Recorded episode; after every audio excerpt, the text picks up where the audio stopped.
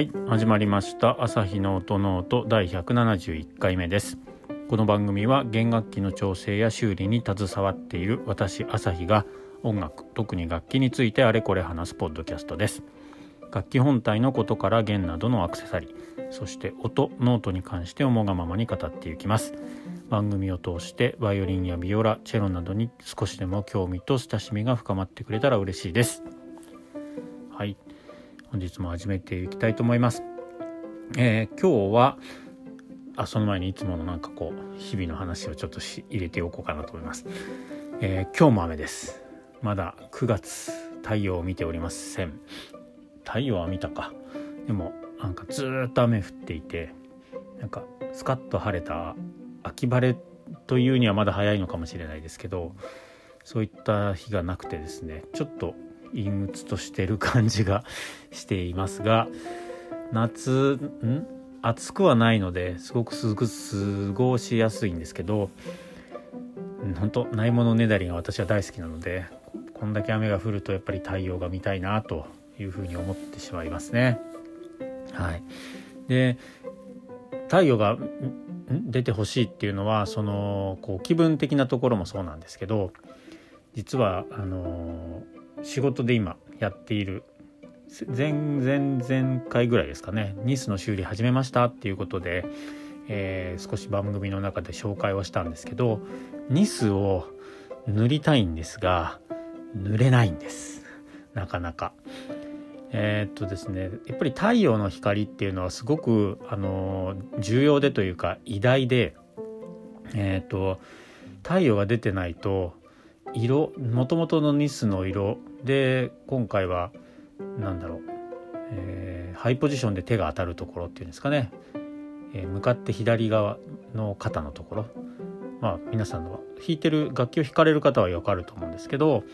えーと、見て向かって右側。楽器でいうと左肩。みたいなとこですね。あそこのニスがもうほんとボロボロになっているので、えー、そこの修理をしてるんですけどえー、そのニスの色を元他のところのニスの色と色を合わせたいんですけどそれがなかなかできないんですよね。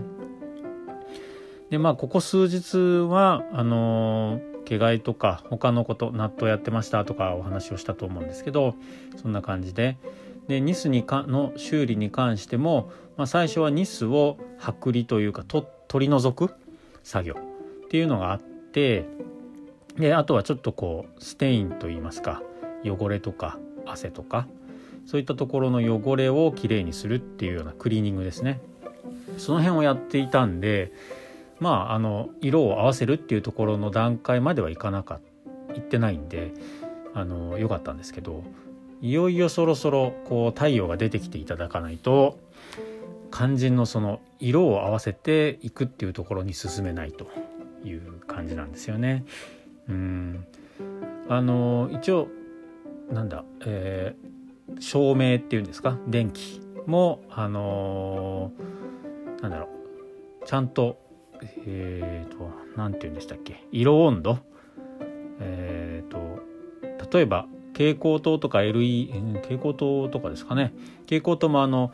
昼えっ、と白熱電球っぽい色とかあとは白い感じとかいろいろあると思うんですよね。そういう感じで、えっと、色温度っていうのをきれいに統一っていうかもう指定しているそういうライトっていうのもあるんですけど、えー、私の職場のはそれをつけてないので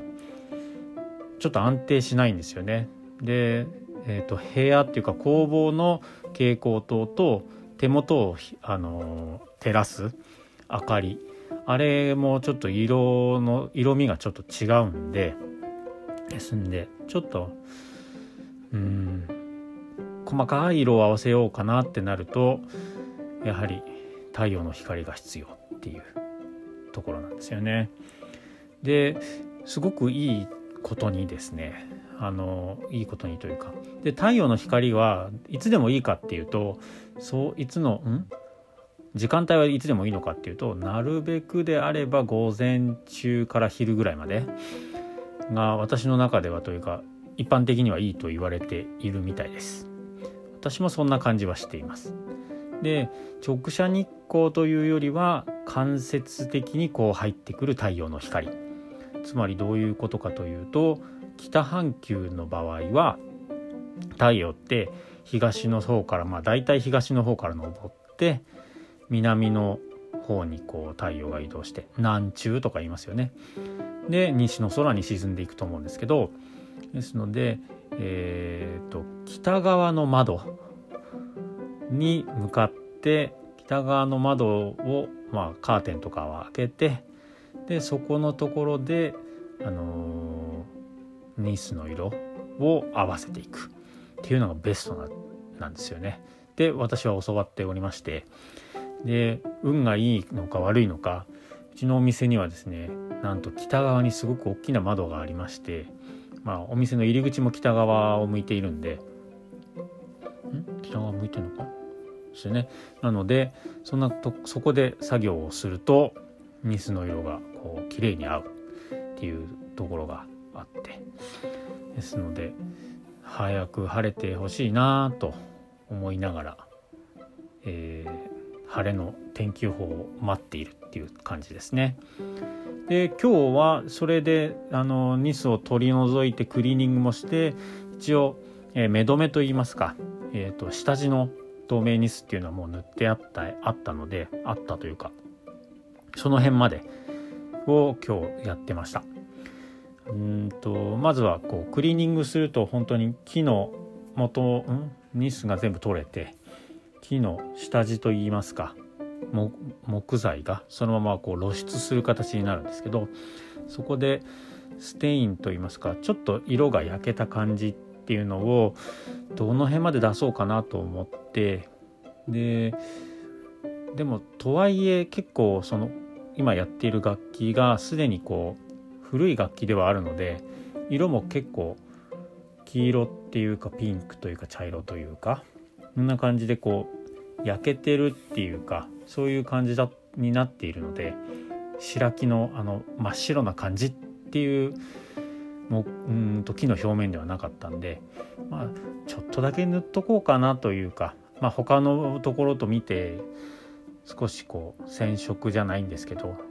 ちょろっとだけしようかなと思ってしてでえっ、ー、とニスを塗っております。下地の透明ニス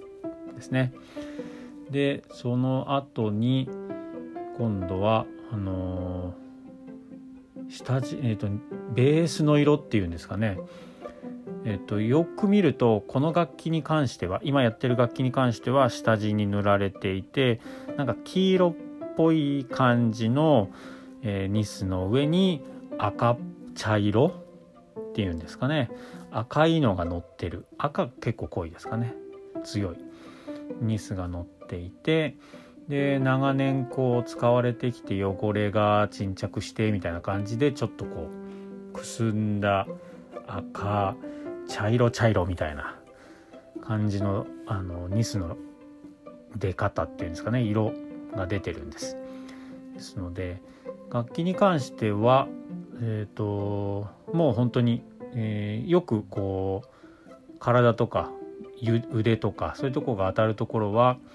結構ニスも取れてきていて色が薄くなってる。要は全体的に均一な色の濃さではなくてまだらな感じになっているのでですので一番濃いところっていうんですか？なかなかこういろんなとこ触れないところは結構濃いめの赤茶色茶色みたいな感じ。でえ、ー、と肩当てとか顎当てあの辺とかですね。あとはまあ今やっているような、えー、ハイポジションとかでこう手が当たったりあとはネックのあの付け根っていうんですかボディの付け根のあたりとかもこう手が触れると思うんですけどあの辺に関してはその一番上に塗られている赤っぽいニスがちょっと取れて薄くなってたりとかするのでその辺も綺麗にこううまいかんうまい具合に、えー、まあ、レイヤーがこう見えてきてくれればいいなと思いながらやっているところですね。今日はなのでちょっとステインといいますか染色軽くして、えー、そして下地というかの透明ニスを塗って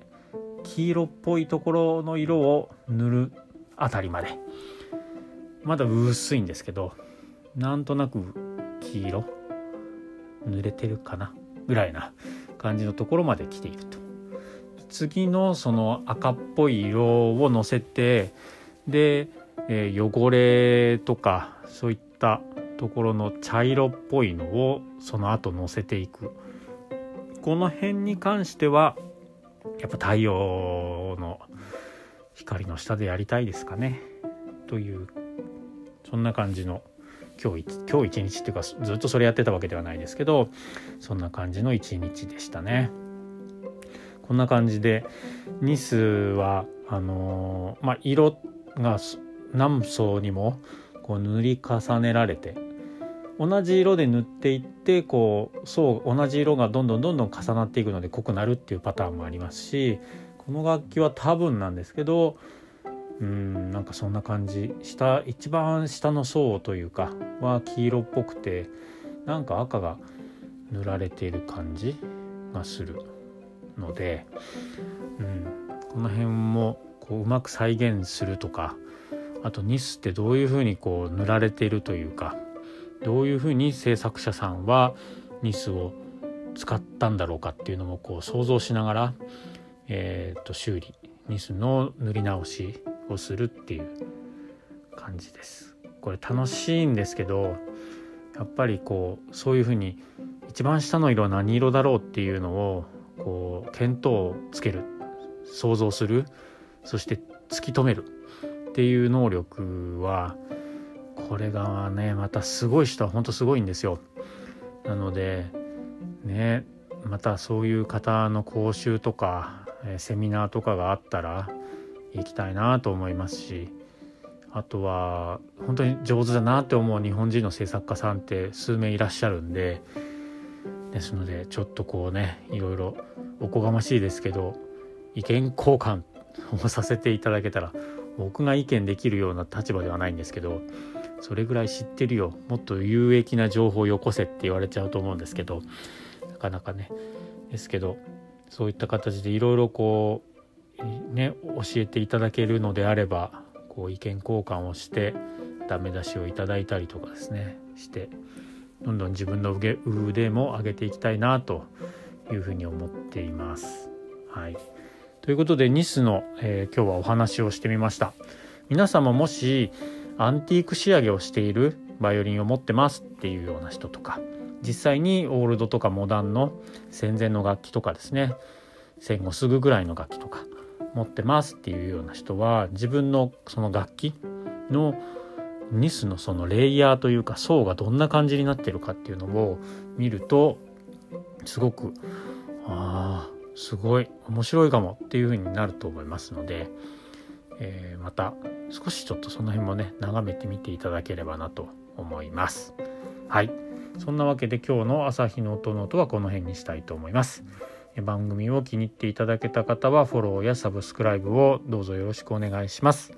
Twitter やインスタグラムもタイトルの番組のタイトル「朝日の音ノート」でやっておりますのでこちらも是非ちょっと検索をしてなんか面白そうっていうことであればフォローとかコメント等々いろいろつぶやいてみてください。どうぞよろしくお願いします。それではまた次回の配信でお会いしましょう。ありがとうございました。